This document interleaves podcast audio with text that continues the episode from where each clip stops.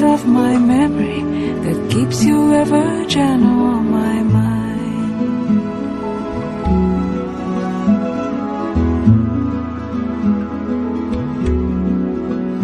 It's not clinging to the rocks and ivy planting all their columns now that bind me.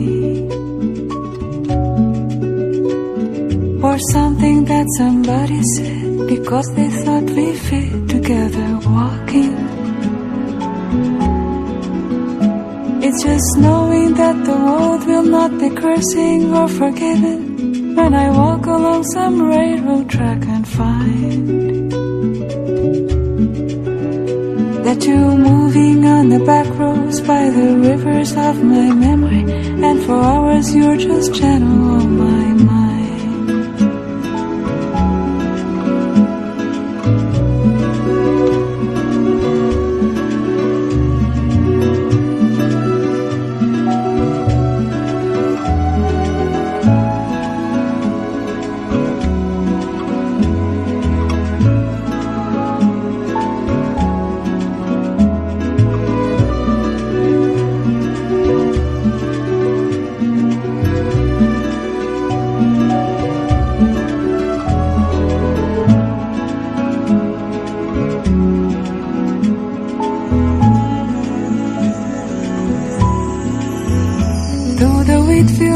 the clotheslines and the junkyards and the highways come between us.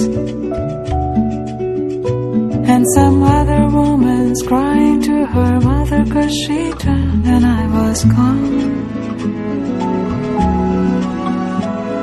I still my run in silence, tear of joy might stain my face, and the summer sun might burn me till I'm blind. Not to where I cannot see you walking on the back roads by the rivers flowing gentle on my mind.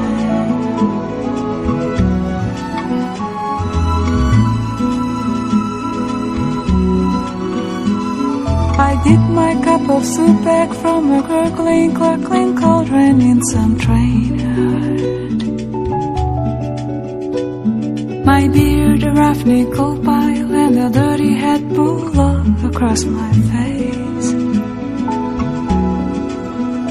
Through cup hands around the tin cans, I pretend to hold you to my breast and find that you're waving from the back roads by the rivers of my memory, ever smiling, ever gentle on my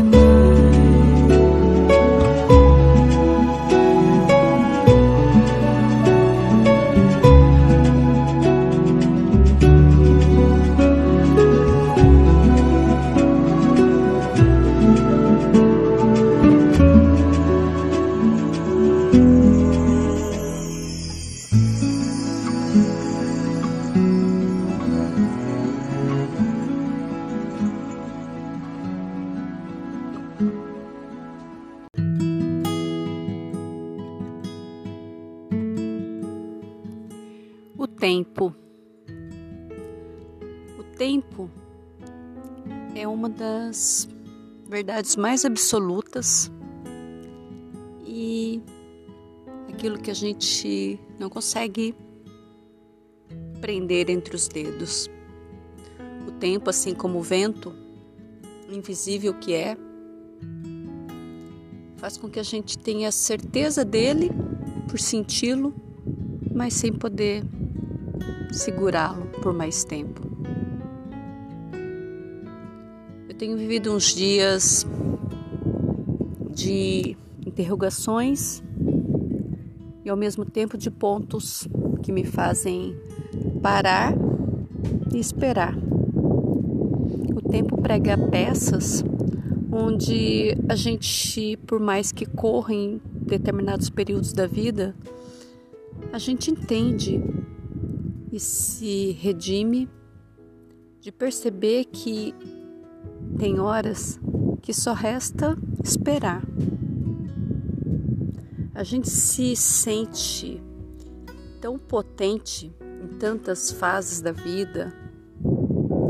Se pudesse classificar em, em etapas e escadas e caixotes, a vida da gente é feita de várias fases, onde a nossa relação com o tempo, sempre conturbada, faz com que a gente lide com ele de formas diferentes. Tem hora que ele parece eterno, parece tão demorado, onde a gente, criança, fica sonhando: o dia que eu crescer, eu vou fazer isso. Aquela fase adolescente, onde quando se pergunta a idade de uma menina, ela sempre responde: Ah, eu vou fazer 15 anos. E ela nunca responde a idade presente. Ela sempre quer estar adiante no ano seguinte. Depois, conforme a vida vai andando, conforme as coisas que a gente vai vivendo, a gente vai criando uma relação com o tempo de um corre-corre, uma correria sem fim, onde ele nunca é suficiente. A gente entra numa roda viva depois da aquele caminho, seja estudando, fazendo uma faculdade, seja já começando a trabalhar como adulto, como gente grande, e se deixa engolir por essa máquina do tempo. Ou seria dessa máquina do não tempo?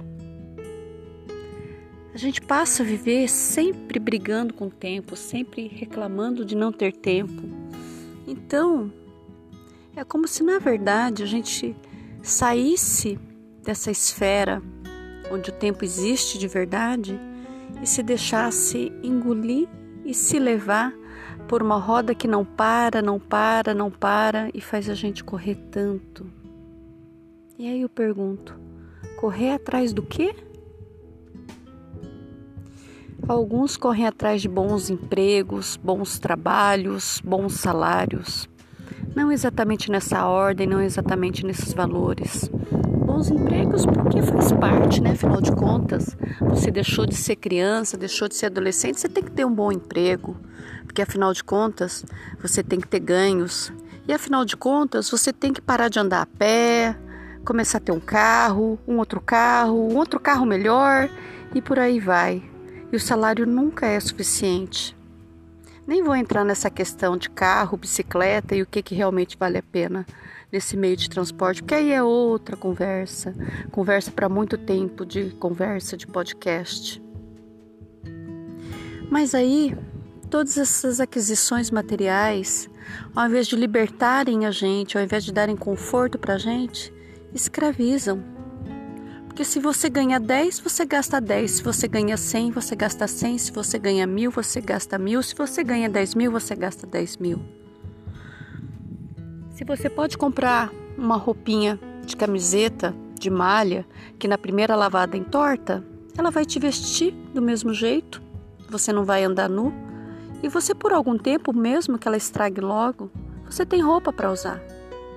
Aí se você quer uma roupa que custa 100 vezes mais caro que ela, para ostentar uma marca, uma etiqueta, com todas as desculpas possíveis, porque ela tem mais qualidade, ela não deforma, a costura fica boa, ela não desbota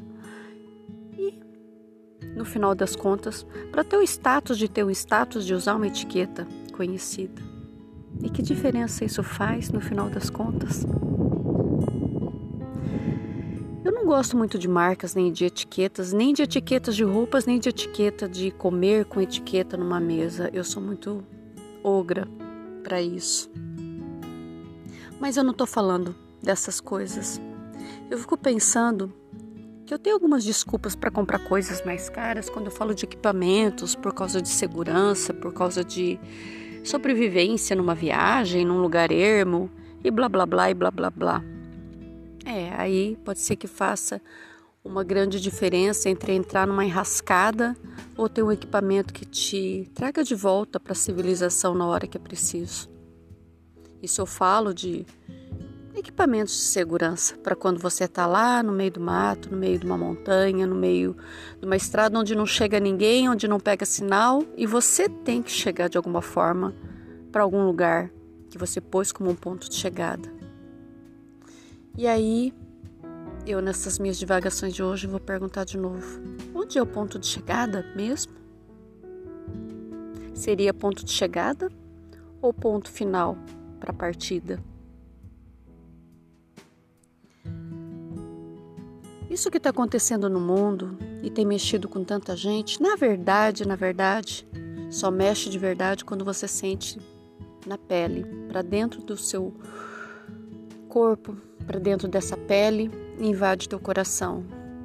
Enquanto você ouve falar de pessoas que estão adoecendo, ou que estão tendo contato com essa doença, ou que estão tendo sequelas, ou que tiveram e saíram, tudo isso é vento.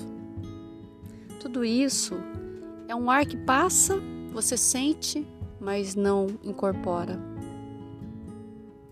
Ninguém vai ser capaz de sentir realmente essa doença se não for de muito perto, como a gente está vivendo agora. Ter alguém da família de pertinho, não é aquele parente de longe que você nunca vê, mas uma pessoa de perto, uma irmã, Assim poderia ser um filho, um pai, uma mãe, um esposo, uma esposa.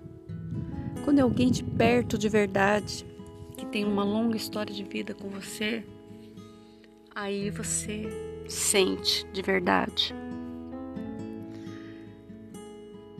Esse tempo de deixar uma irmã no hospital e aguardar notícias todo dia é um tempo infinito que dura muito. E em segundos chega alguma notícia e a gente, de certa forma, acalma o coração, burlando as normas de visita e de isolamento. Eu pude ver minha irmã pela janela, na UTI.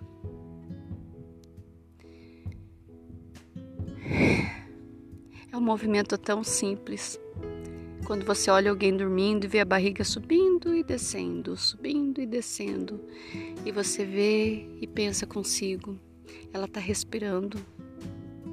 E aí você vê que isso é um retrato real de vida, respirando. Só o movimento de respirar significa que está vivendo.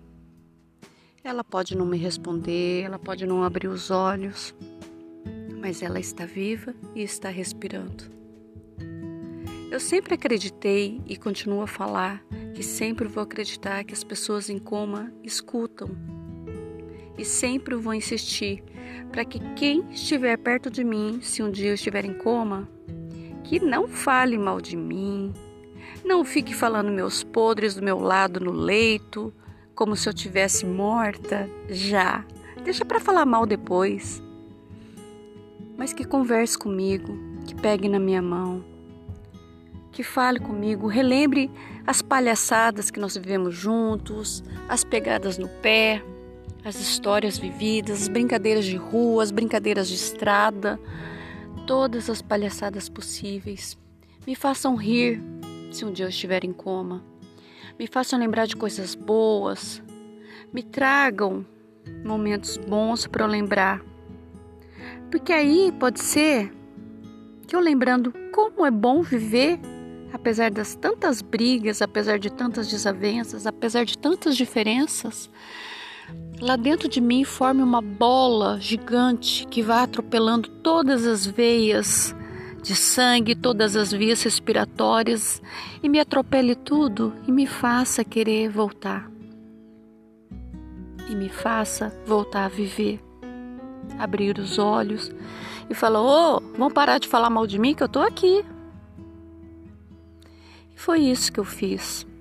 Eu fiquei ali da janela, olhando para ela, a barriguinha subindo e descendo, subindo e descendo, os olhinhos fechados, mas um ar sereno. Porque enquanto não faz esse coma induzido, a pessoa reluta, desespera, fica angustiada, com medo, com medo do que vai acontecer, com medo que qualquer coisa signifique um entubamento e um medo de não voltar.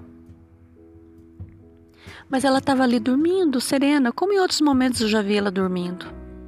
Dormindo vendo TV, dormindo perto da gente quando a gente viaja, dormindo. E aí eu desandei a falar, coisa que eu faço muito bem. Falei um monte, conversei um monte, pedi todos os meus onigiris que eu tenho direito. Porque eu até sei fazer meia boca, mas quem sabe fazer perfeitamente os onigiris da família é ela.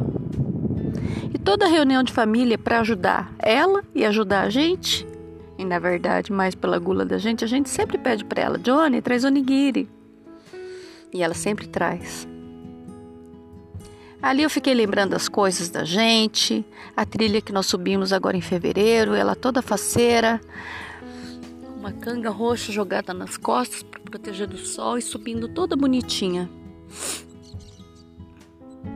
Do dia da praia, onde a gente ficou numa praia bem distante, onde não tivesse muvuca nem ninguém, e a gente não conseguia nem entrar no mar porque o mar era muito bravo na praia brava.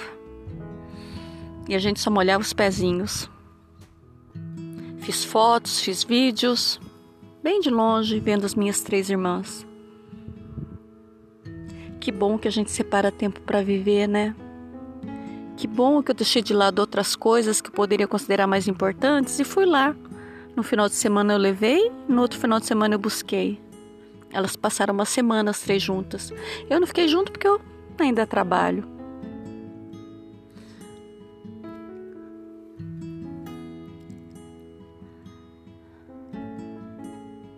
Que bom que eu tive esses momentos de pertinho para ficar olhando e mentalizando, Johnny, vamos fazer de novo. O momento mais marcante para mim nessa viagem, vocês não vão acreditar.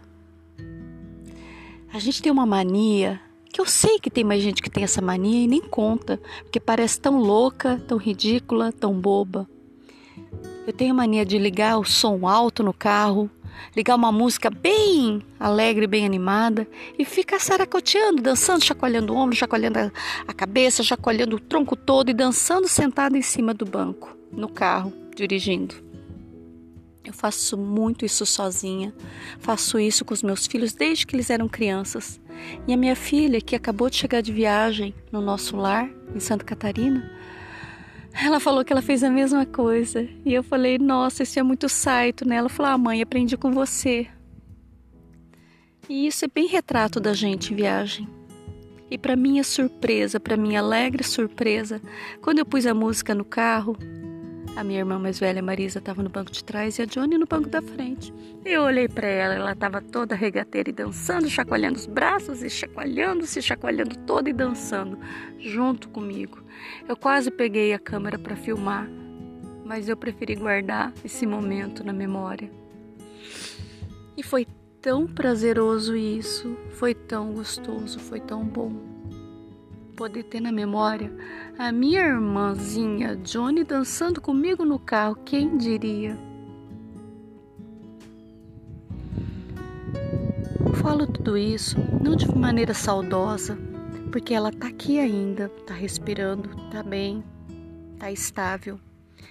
E a gente aprende no momento desse que ser estável é bom e é positivo. Ser estável é o não para o negativo. A gente tem mania de sempre correr, de sempre querer fazer coisas boas, coisas superando, superando, superando, como se a curva sempre tivesse de ser ascendente. Esquece que a curva em linha reta, estável, também significa coisa boa, também significa que não é descendente.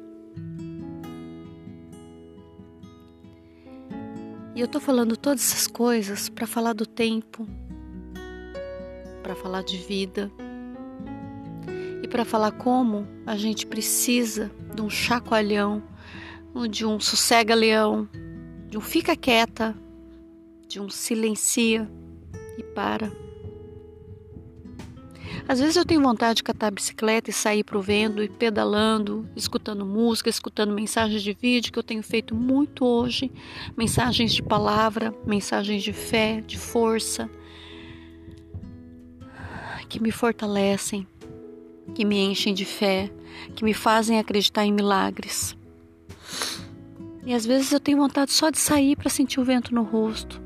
Quem sabe chorar, quem sabe rir, quem sabe ficar só de lembranças boas, para que tudo isso, toda essa mentalização desses momentos todos juntas, possam chegar até ela. Eu acredito sim em coisas que parecem impossíveis e coisas que parecem loucas para muita gente. Eu acredito sim que ela possa estar recebendo tudo isso que a gente está mandando para ela, como um volta para gente, como um vamos fazer de novo, como um como é bom viver. E esse tempo de parada, vocês nem acreditam onde eu tô. Não tô numa praça bonita, não tô no meio de uma mata, não tô no meio de uma mata com uma cascata nem cachoeira. Eu tô na beira de uma data vazia, num gramado seco que dói a bunda de sentar, com meu cachorrinho do lado, que só sabe deitar na grama quando eu ponho um pano no chão, uma sharp, e aí ele deita, todo formoso. Tô comendo um baconzitos que muita gente vai arrepiar e falar: "Você come baconzitos?" Eu como sim, sabe por quê? Porque um tempo da minha vida, isso aí era a coisa que eu mais gostava de comer. E de manhã, quando o interfone tocou, eu falei, ué, mas eu não tô esperando ninguém? Aí eu atendi e o porteiro me falou, Dona Suzy, deixar aqui uma sacolinha para a senhora. E eu sei que na verdade nem pode deixar sacolinha na portaria. Mas ele, muito bonzinho, recebeu e falou assim: Então, tem uma sacolinha que acabaram de deixar. Eu falei, ué, mas o que é essa sacolinha? Ele falou, oh, se a senhora der licença de eu ver. Ele falou assim, é um baconzitos. Eu falei, baconzitos? Ele falou, ah, tem um bilhete, se a senhora der licença eu leio. Aí eu falei para ele ler. E tava escrito assim.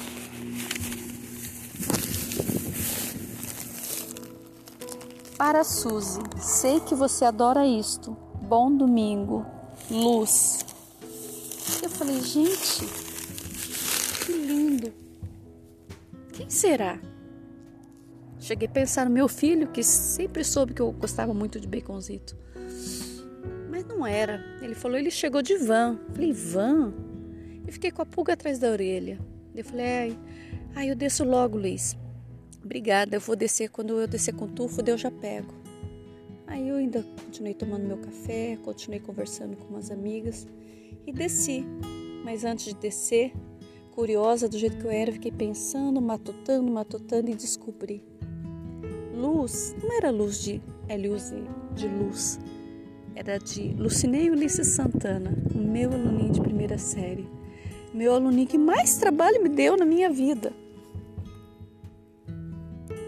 um aluninho que eu vi crescer, que eu fui visitar no hospital quando metade da família morreu num acidente de carro e ele sobreviveu. E para ele marcou tanto uma criança de 10, 11 anos ter a professora de primeira série visitando que a gente não se desgrudou mais. A gente passou muito tempo sem se ver, mas ele sempre apareceu em momentos muito importantes na minha vida. Uma vez eu estava no hospital com a minha mãe, naquela fase já de que a gente sabia que era uma questão de tempo. E ele me ligou e falou assim: Feliz dia dos professores. E eu, quem? Ele. Aí eu já reconheci a voz. Aí ele falou assim: Qual foi o primeiro homem que chegou na Lua? Aí eu falei: Louis Armstrong. Ele, é, e qual foi o segundo? Eu falei: Ai, não sei. Ele falou: A primeira professora a gente nunca esquece. Ele esteve no meu casamento, eu estive no casamento dele, eu visitei Floripa e fiquei, dormi na casa dele com os meus filhos, ele com a esposa dele. Muitas vezes eu fui visitar ele na sua casa, que não deve ficar nem a três quilômetros da minha. Nesse tempo de pandemia, ele chegou a me chamar para ir almoçar na casa dele, mas era o tempo que a gente ainda tinha muito medo de sair de casa. E eu não fui. E quando eu matei a charada, que era ele, e vi esse luz com S, eu falei: Meu, isso não existe. Esse amor entre pessoas que se cruzam num caminho, mesmo que parem de se ver, isso não existe. Ou melhor, isso existe de fato. Isso me encheu o dia de amor, de carinho. Isso faz ver que não é de um, uma grande viagem num resort, num cruzeiro. Não é de coisas caríssimas que a gente ganha presente. É de um baconzito que o Lucinei mal sabe, mas eu nem como mais. Como sim, quando eu tô em viagem desesperada de fome, eu traço o que estiver na reta. Mas nunca mais eu saí no mercado para comprar baconzitos. Às vezes eu compro fandangos, porque virou uma tradição de família ter fandangos na viagem para ficar beliscando quando a gente está com fome. Como que pode alguém que estudou comigo em 86 lembrar desses detalhes? Lucinei salvou meu dia. Eu tenho estado muito sozinha em casa e converso muito com pessoas que são as minhas amigas das mulheres cicloviajantes. Converso com uma ou outra pessoa, mas é um tempo que no máximo que eu faço é sair pedalando. Mas a vida social com a pandemia mudou muito. Então é muito difícil eu sair visitando, receber visitas. Saio para trabalhar, saio para pedalar quando eu consigo vencer o desânimo ou a preguiça ou a minha falta de organização de tempo eu saio. E saio muito e todo dia com tufo, que me faz largar a preguiça de lado por os minutos que precisa para me fazer sair de casa. E aí eu saio para passear com ele. E vou finalizar, né? Porque um podcast de 22 minutos, devagando assim, só quem estiver passando a mesma coisa que eu estou passando para ficar ouvindo até agora. O Tufo até já se levantou aqui do meu lado, botou a carinha dele em cima da minha perna, como quem diz: E aí? Vamos ou não vamos? Você veio aqui para passear ou para conversar com essa caixinha preta? E ele está me olhando aqui o tempo todo. Eu sempre escrevi muito mantive o blog, ando preguiçosa para escrever no blog. Escrevi meu livro, onde eu me despejei em palavras, e é até engraçado, porque muita gente que não me conhece já me conhece antes de me ver. Porque tá tudo ali. Não tá ali o que aconteceu depois, mas o que aconteceu antes tá tudo ali. E hoje, agora, com essa mania de gravar áudios e depois transformar em podcast, fica facinho é blog de preguiçoso, porque eu só ligo gravar do aplicativo e estou aqui gravando e despejando palavras que vêm lá de dentro sem script nenhum. E vou pôr sim no podcast. Porque para muitas pessoas que começaram a ouvir falar, ai, que papo chato, ai, que papo down, ai, credo, é isso? E não vão ouvir até o final?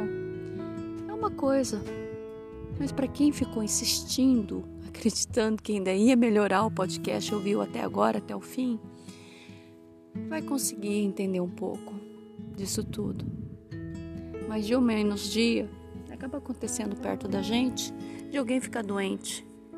E a gente sem saber como é que é o final da história. Porque o final da história para todo mundo, todo mundo sabe. A gente só não sabe a hora que vai acontecer.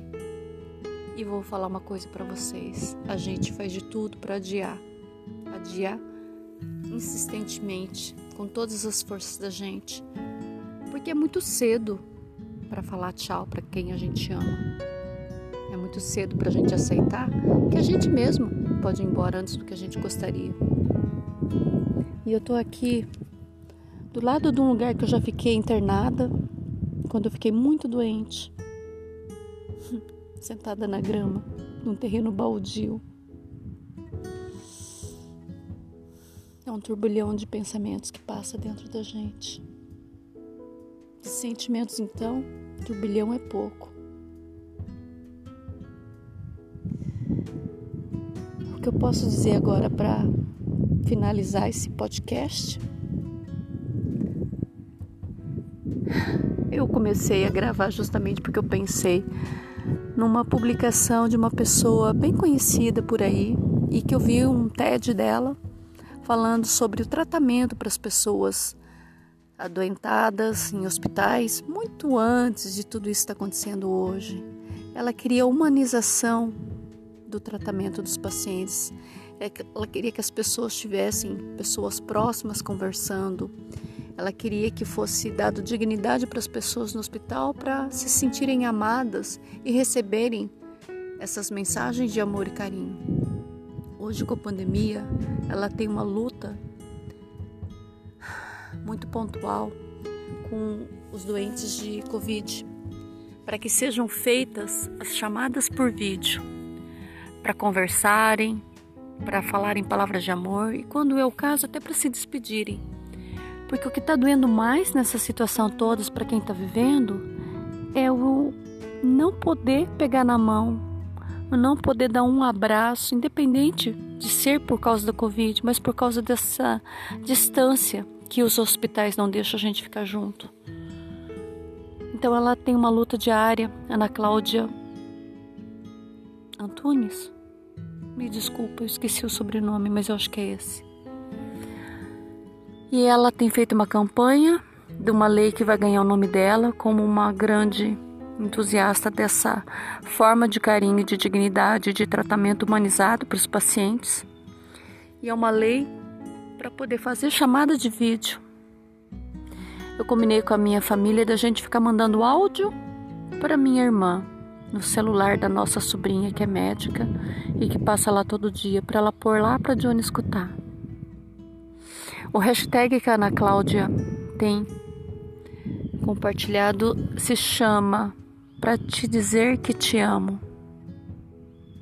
E eu comecei a fazer essa gravação por causa disso porque existe esse momento pontual de ter alguém da família doente, afastado da gente, que a gente nem pode visitar, e que tudo que a gente gostaria e daria tudo para acontecer poder chegar perto dela e falar: Você sabia que eu te amo? Porque pode ser que tenha passado uma vida inteira com a vergonha de falar isso. Eu te amo. E aí eu pego essa frase e vejo que não é só com as pessoas que estão doentes, a gente no convívio da gente. A gente não fala por dureza de coração, para não mostrar fraqueza, porque a gente acha que falar isso pode ser uma fraqueza. E não fala por vergonha, não fala porque é brega, não fala porque quer se posar de fortão, de independente, de não preciso de você e não preciso de ninguém. E quando a gente fala de viagens, a gente usa umas frases clichês, inevitáveis e verdadeiras. Quando a gente fala, não é sobre lugares, é sobre pessoas. Eu quero dizer aqui que a vida não é sobre lugares, a vida é sobre pessoas. E as pessoas evaporam. Enquanto elas estão junto, a gente precisa aprender a dizer eu te amo.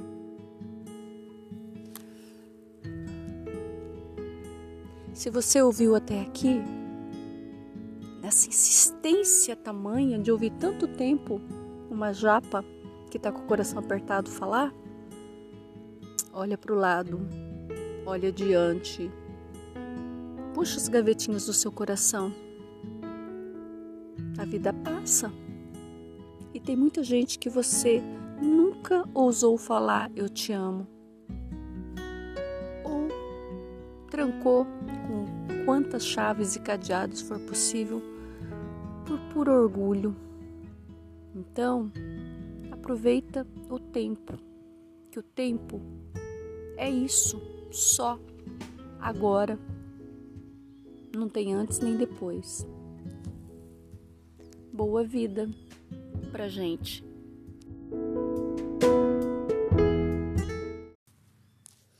Eu vou deixar aqui uma das músicas da minha playlist que a minha irmã ficou saracoteando, dançando, chacoalhando o esqueleto do meu ladinho no carro, dançando Every Breath You Take. Respiração. Johnny respira. Vamos sair juntos para passear de novo. Every breath you take